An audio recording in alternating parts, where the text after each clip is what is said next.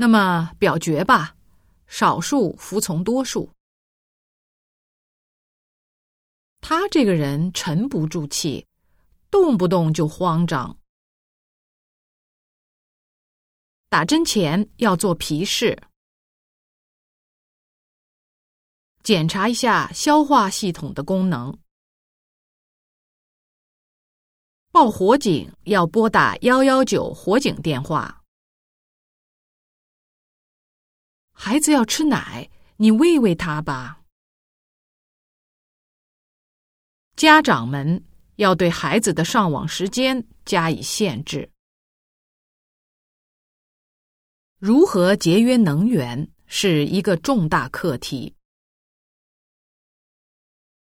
只有不断创新，才能持续发展。